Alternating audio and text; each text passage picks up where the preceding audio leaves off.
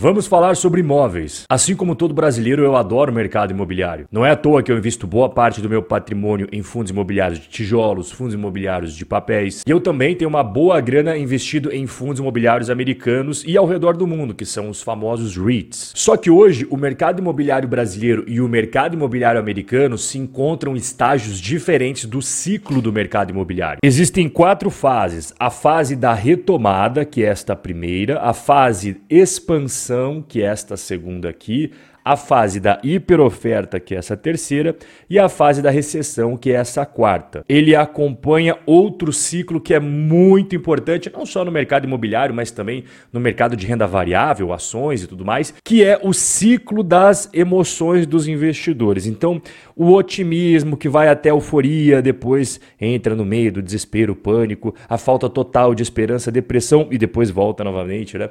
Para a esperança, otimismo, euforia e assim vai até o fim dos tempos. Todas as emoções que você vê aqui neste ciclo acaba também ocorrendo no mercado imobiliário. O mercado imobiliário é fascinante e cheio de coisas muito interessantes para você saber. É como um painel de avião. Você tem vários indicadores, várias luzinhas piscando ali no seu painel e após analisar todas aquelas luzinhas e indicadores piscando ali na sua frente, você tem muito mais informações para tomar uma boa decisão do que apenas analisar uma luzinha piscando. Não tem como eu compilar todo o conteúdo em um único vídeo. É por isso que eu fiz vários vídeos, todos eles estão disponíveis no YouTube, tá? Tem muito mais do que esse, só que esses foram os últimos quatro que eu fiz, dando bastante ênfase no que está acontecendo no mercado imobiliário americano. Só que hoje o vídeo é sobre mercado imobiliário brasileiro, beleza? Ah, e aviso super importante. Você pode usar os comentários aqui embaixo à vontade para dizer como está o mercado imobiliário aonde você mora. Ah, Rob, aqui está saindo uma construção a cada esquina. Rob, aqui tem um monte de placa de aluga-se de vende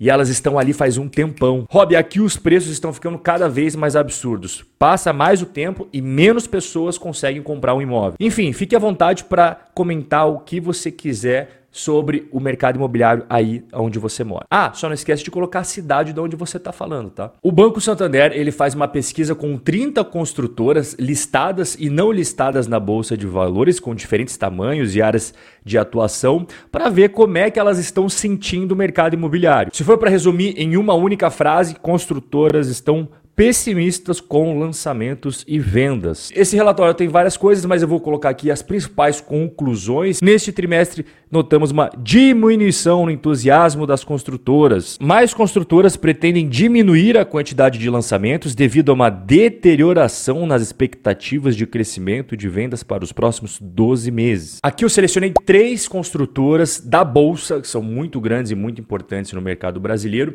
porque elas divulgaram seus relatórios mais recentes de resultados.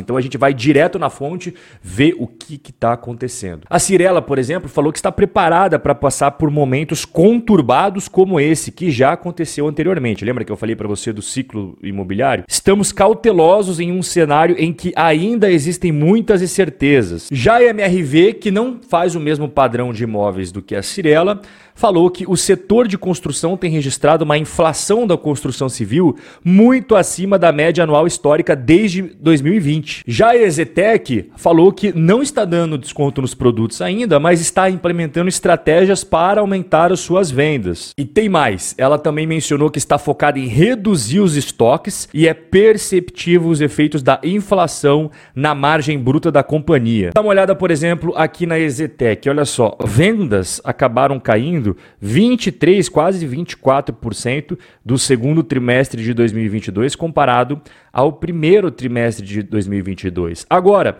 o estoque acabou aumentando. E quando a gente vê trimestre após trimestre, as vendas da Ezetec vêm caindo desde o último trimestre de 2021. Então dá uma olhada aqui na evolução de vendas, é, vem caindo. Né? Desde o começo do ano, a Ezetec vem vendendo cada trimestre menos. E assim como a receita da Ezetec veio caindo, o lucro também. Dá uma olhada aqui no lucro da empresa. Ela estava com uma lucratividade bacana até o meio de 2021 e depois, evidentemente, né, o lucro acabou caindo. Você está vendo aqui essa nova fase que a empresa vem passando. Você lembra que todas as construtoras ali mencionaram da inflação da construção civil. Dá uma olhada aqui no INCC acumulado em 12 meses. O que, que é este gráfico amarelo aqui? É a inflação dos materiais de construção e o laranjinha é a inflação da mão de obra da construção civil. Só qual que é o pulo do gato? A inflação da Zetec não é essa não. ela é pior. A inflação da Zetec descola em até 38% acima do INCC em novos projetos. A FGV, quando ela calcula o INCC, ela toma por base projetos menores, que são muito distantes do perfil das incorporações da Zetec. A Cirela, que também divulgou seus resultados, mencionou dois fatores bem importantes, que não é diferente do que a gente viu até agora: inflação dos custos e alta da taxa de juros. Em laranja, é a concessão de dinheiro em bilhões, tá bom? E aqui em cinza é a taxa média da taxa de juros. Tá? Então o que, que você percebe? Quando a taxa de juros veio caindo, veio caindo, veio caindo, a concessão foi aumentando, foi aumentando. As pessoas foram pegando cada vez mais empréstimos. Até que nós chegamos ao topo aqui, ó, no meio de 2021. Foi a taxa de juros começar a aumentar, que gradativamente você foi vendo aqui uma queda na concessão de crédito imobiliário para pessoa física. Assim como a Exetec, a Cirela também verificou um aumento do estoque. Ó. Você está vendo aqui no primeiro trimestre de 2022, esse era o valor em estoque, tá? E aí a gente terminou o segundo TRI de 2022 com aumento. Você está vendo um aumento aí na casa dos 13%. Só que diferentemente da Exetec, ela conseguiu dar um up nas suas vendas. Ó, aqui, aqui são as vendas no primeiro TRI de 2022 e aqui é o segundo TRI de 2022, tá? Cresceu aí 23, quase 24%. Só que a receita, o quanto que a empresa faturou e o lucro não são muito diferentes do que a gente está vendo no cenário como um todo. Então você vê aqui que a receita ficou estável, né, do primeiro TRI para o segundo TRI, 1,5% apenas de crescimento, é uma estabilidade, e o lucro líquido acabou caindo. Né? Você vê aqui, ó, este é o lucro líquido no primeiro TRI de 2022 e este é o lucro líquido no segundo TRI de 2022, uma queda ali na casa dos 7%. Quando a gente compara o segundo TRI de 2021 com o segundo TRI de 2022, a queda no lucro foi de 43%. A Exetec e a Cirela constroem um certo padrão de imóveis. E quando a gente vai para a MRV, a MRV dentro da sua estrutura tem várias coisas. Tem imóveis no Brasil, tem imóveis nos Estados Unidos. Então, para a gente fazer uma comparação justa, eu não posso comparar os resultados da MRV que ela teve nos Estados Unidos com os imóveis vendidos, por exemplo, da Exetec e Cirela no Brasil. Então, eu vou selecionar a parte do balanço da MRV que só fala dos imóveis no Brasil, beleza? Aqui a gente vê que o número de unidades ele acabou tendo uma queda, tá? Tanto quando a gente compara os primeiros três meses de 2022 com o segundo TRI de 2022, quanto o segundo TRI de 2021 com o segundo TRI de 2022. A gente teve aqui uma queda no número de unidades, tá? Agora, a gente percebe que o preço médio por unidade acabou tendo um crescimento. A MRV conseguiu aumentar o preço médio por unidade. Só que quando a gente vai para o lucro, resultado não foi bacana não, tá? Então vamos lá, vamos pegar o histórico. Ó. Segundo TRI de 2021, o lucro da MRV foi 134 milhões.